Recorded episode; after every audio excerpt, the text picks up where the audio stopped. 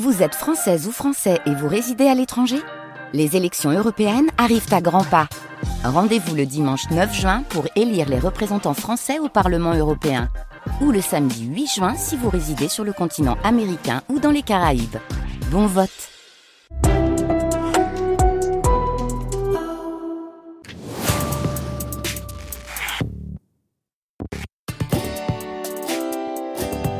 France Inter,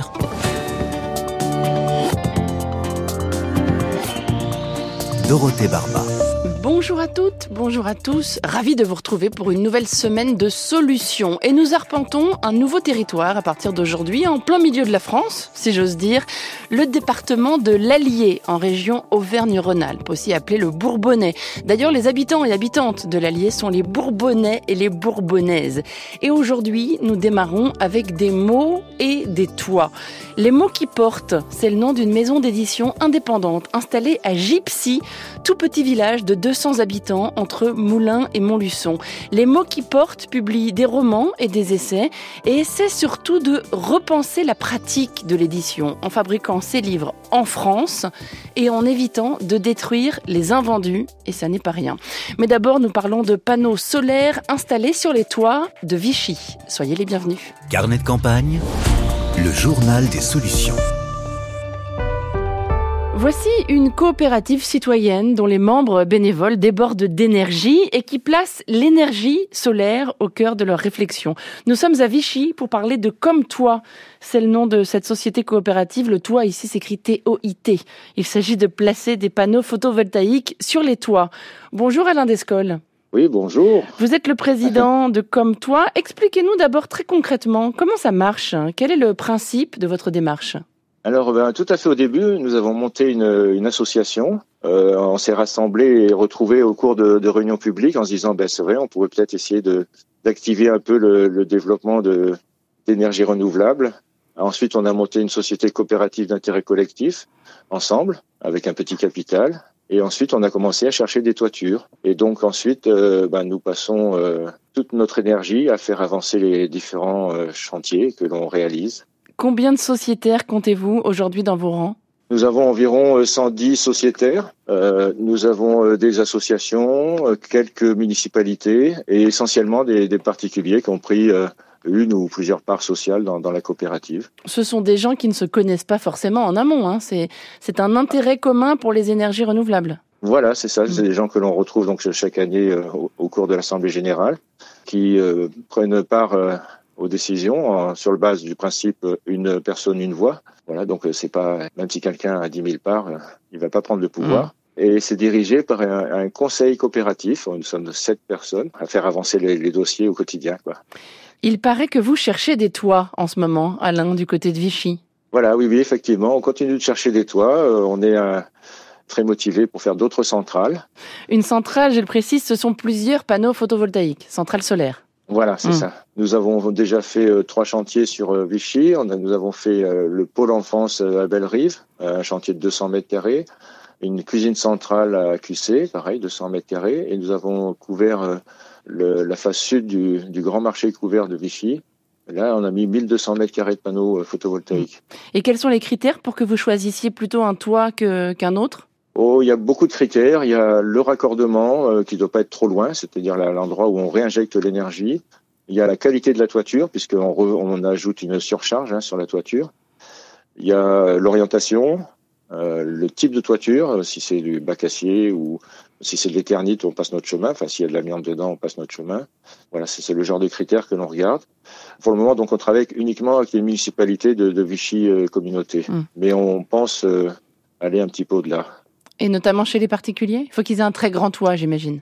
Un très grand toit qui aurait un, un, particulier qui aurait un très grand toit peut peut nous prêter, euh, nous louer à modique prix sa, sa, toiture et on peut faire l'installation chez lui aussi, c'est tout à fait possible. On est en train de franchir un nouveau pas là tout de suite, c'est-à-dire que jusque là on revendait l'énergie à, complètement donc euh, à EDF euh, obligation d'achat. Mmh. Et là maintenant, nous sommes en train de regarder pour faire de l'autoconsommation collective. C'est-à-dire que l'énergie que l'on produit sur une centrale, dans un rayon de 2 km, on peut re-injecter cette énergie à euh, d'autres bâtiments publics euh, qui appartiennent à la même commune. Ce serait une étape importante hein, pour votre coopérative. Ah. Ah oui, c'est une étape importante parce que ben, comme ça, les, on reste dans une boucle citoyenne, locale. Euh, mm. L'énergie est produite sur place et, et consommée sur place. Quoi. Alors évidemment, quand on parle de panneaux photovoltaïques, se pose la question des ressources utilisées pour les construire. D'où viennent les panneaux que vous avez choisis? Alors nous choisissons des panneaux euh, faits en Europe dans le maximum de, enfin, les, plus les plus locaux possibles. Hein, ça reste européen. On évite les panneaux chinois. Et quand on parle des ressources, en fait, un, panneau photovoltaïque ne contient aucune terre rare, hein, contrairement à ce qu'on pourrait croire. L'essentiel, c'est du, euh, silicium. Le silicium, c'est du sable, euh, donc qui est transformé en passant dans un four, hein, mais qui est une ressource qui n'est pas rare, tout au moins pour l'usage des panneaux photovoltaïques, hein, qui ne consomme pas des quantités phénoménales. Ensuite, il faut un peu d'aluminium pour faire le tour du, du panneau euh, photovoltaïque et euh, un peu de cuivre pour la, ce qui est la partie électrique. Voilà. Donc c'est pas, et il y a une très bon, euh, enfin il y a le recyclage est fait à 95%, quoi. Donc ça il y a une filière qui existe et qui, qui recycle les mmh. panneaux éventuellement. Vous êtes retraité, Alain. Qu'est-ce qui vous plaît à titre personnel dans cet engagement bénévole? Eh ben, je me suis lancé dans cette aventure euh, avec toute euh, l'équipe, hein, parce que tout seul, on ne ferait pas grand-chose. Hein. On a une très belle équipe. C'est que l'on a envie de faire avancer euh, les énergies renouvelables. On, on, veut que ça continue de se développer pour différentes raisons. On n'est pas trop pro-nucléaire, faut être très clair. On, est, on préfère que l'énergie soit produite localement le fait que l'on agisse et que l'on réalise des, des toitures euh, titille un peu les politiques. Ça les, ils se disent, bah tiens, si euh, y arrive, on peut le faire, quoi, quelque part. et qu'est-ce que ça donne euh, niveau ensoleillement, tenez, chez vous, à Vichy?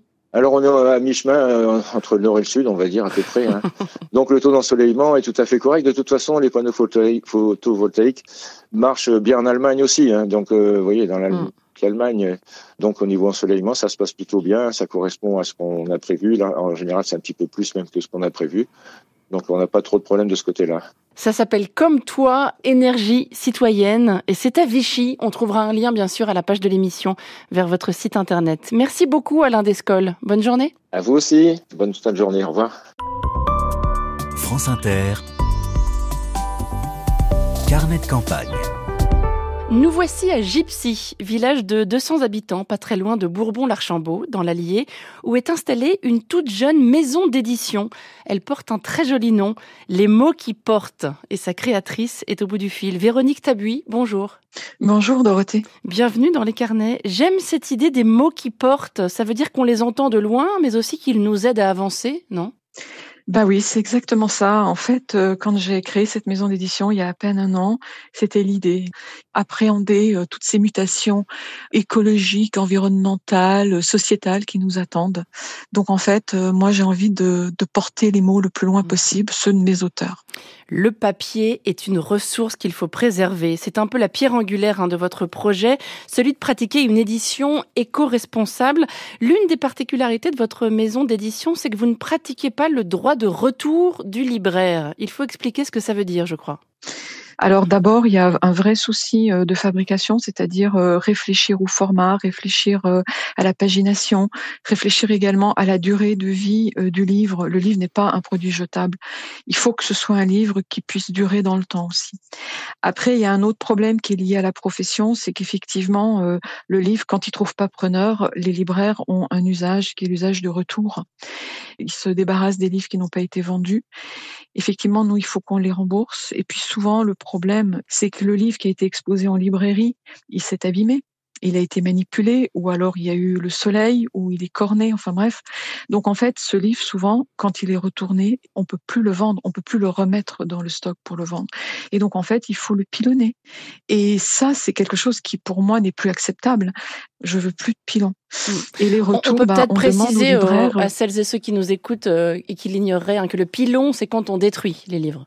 Oui, c'est quand on détruit les livres. Alors, ils vont redevenir pâte à papier, mais quand même, tout ça, c'est bah, de l'électricité, c'est de la, de la ressource. Hein. Je veux dire que voilà.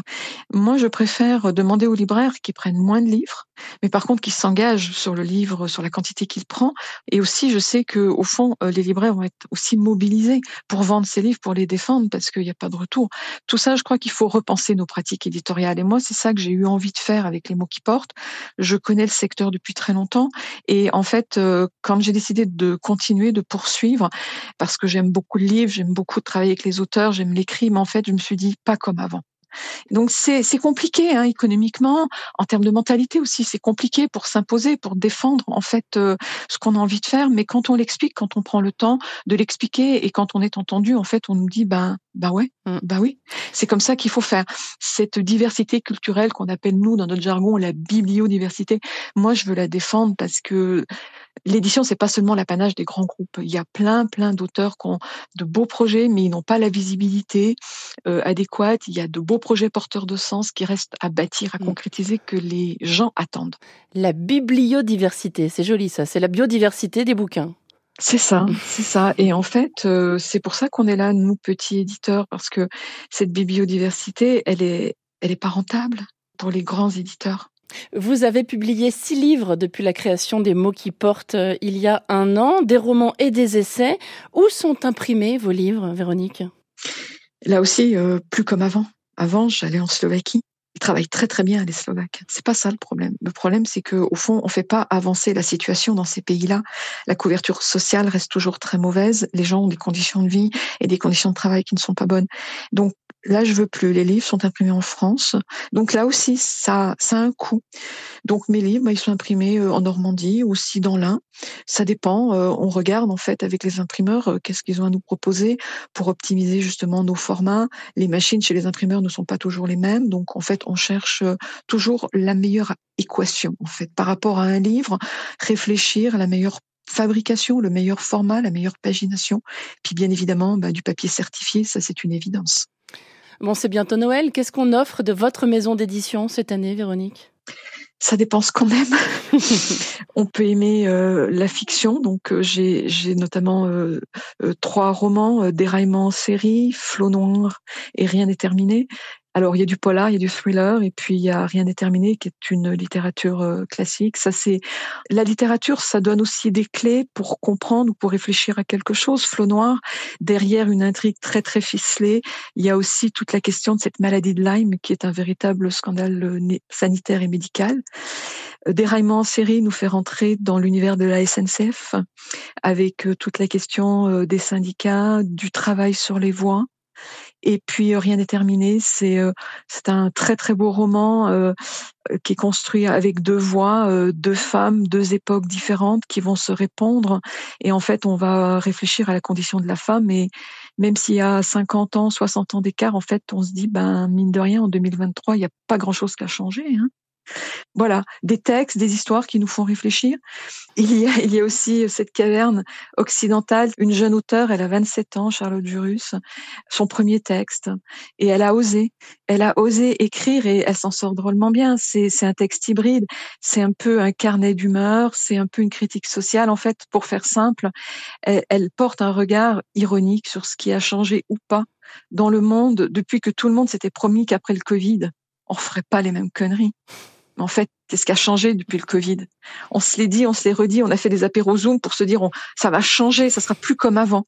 Et là, en fait, elle a un personnage, Maria, qui nous bouscule, qui nous interroge. Donc, c'est plutôt chouette pour alerter à la fois sa génération, les trentenaires, mais également notre génération, parce que moi, ça m'a complètement bousculé cette affaire-là. Bon, vous m'avez donné très envie de lire La caverne occidentale. Je rappelle le nom de son autrice, Charlotte Jurus, aux éditions Les mots qui portent. Euh, et au fait, qu'est-ce que ça change d'exercer votre métier, celui d'éditrice, dans un village rural, Véronique Tabuy en fait, déjà, je me dis que Gypsy et les mots qui portent, euh, ce sont des éléments romanesques. C'est vrai que ce nom de village, ça pourrait être un décor de roman, hein. Gypsy. C'est ça. Donc en fait, moi, je me dis qu'il y a une belle histoire à écrire ici. Et euh, en fait, c'est vraiment chouette parce que l'environnement est merveilleux, il est, il, est, il est magique. Parfois, on a aussi besoin d'avoir le temps, l'espace, l'environnement pour se ressourcer, pour réfléchir tranquillement, pour trouver euh, des titres à des livres. Bref, euh, moi, je trouve que finalement, c'est idéal pour exercer. Ça s'appelle donc Les mots qui portent et c'est à Gypsy dans l'Allier et ça ne s'invente pas. Merci beaucoup Véronique Tabuy. merci à vous de nous avoir ouvert vos portes. Vraiment, merci beaucoup. Je suis très émue. Merci. Bonne journée. À bientôt. À bientôt.